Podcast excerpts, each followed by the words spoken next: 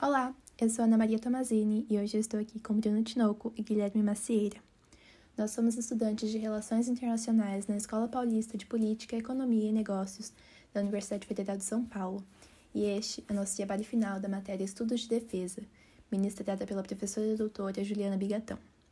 Nós vamos falar um pouco hoje sobre as implicações da interpretação que considera as Forças Armadas como um poder moderador no Brasil.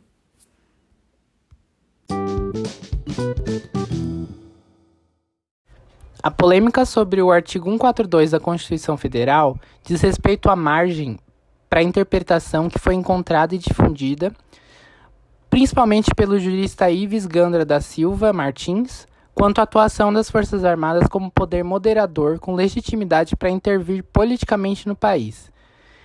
Os anos de 2020 e 2021 foram marcados por debates acalorados no âmbito acadêmico e político sobre a interpretação de tal dispositivo. O artigo 142 da Constituição Federal dispõe que as Forças Armadas, constituídas pela Marinha, pelo Exército e pela Aeronáutica, são instituições nacionais permanentes e regulares, organizadas com base na hierarquia e na disciplina, sob a autoridade suprema do Presidente da República, e destinam-se à defesa da pátria, à garantia dos poderes constitucionais e, por iniciativa de qualquer destes, da lei e da ordem. Além disso, quando se definem os objetos de referência para a securitização, eles se tornam existencialmente ameaçados e acaba se tornando visível a seletividade empregada nos atos de violência da máquina estatal, que contém traços de racismo estrutural e segregações históricas. Por isso, uma das mais evidentes consequências da securitização é a política de extermínio da população pobre, que coloca em destaque as perguntas essenciais de quem está sendo segurado, quais parcelas da população se beneficiam e quais são condenadas ao extermínio com a definição de objetos a serem considerados riscos à ordem. E essa questão de risco à ordem, né, Ana? Fica mais claro quando nós colocamos à mesa os exemplos anteriores que nós temos. Quais foram as operações que já aconteceram? Por exemplo, a Operação Rio, que aconteceu no meio da década de 90 e ficou muito famosa por ser uma das primeiras que realmente foram utilizadas as GLOs e essa garantia né, de lei e da ordem. E foi uma operação que matou muito inocente. É, não que tenha mudado isso depois, mas muito por falta de leis que posteriormente foram sendo consertadas essa questão.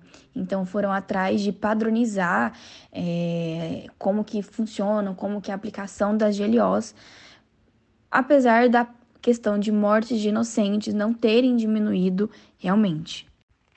Quando nós falamos dessa padronização, nós temos como mais recente o Manual de Garantia da Lei e da Ordem, que foi feito em 2014, que tem esse objetivo de padronizar essas rotinas. Porque quando nós falamos de quem atua nas GLOs, são pessoas mais treinadas, é, demanda treinamentos diferenciados para as Forças Armadas. E tendo em vista tudo isso que nós tratamos hoje, em junção com o artigo 142, as operações de GLOs influenciam no funcionamento normativo das Forças Armadas e no próprio funcionamento também natural da nossa sociedade.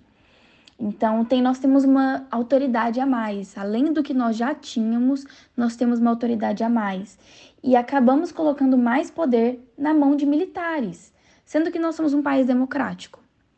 E novamente vem a questão do risco à ordem.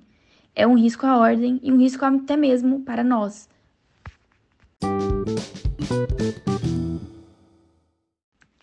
E é com essa conclusão que fechamos o nosso podcast hoje.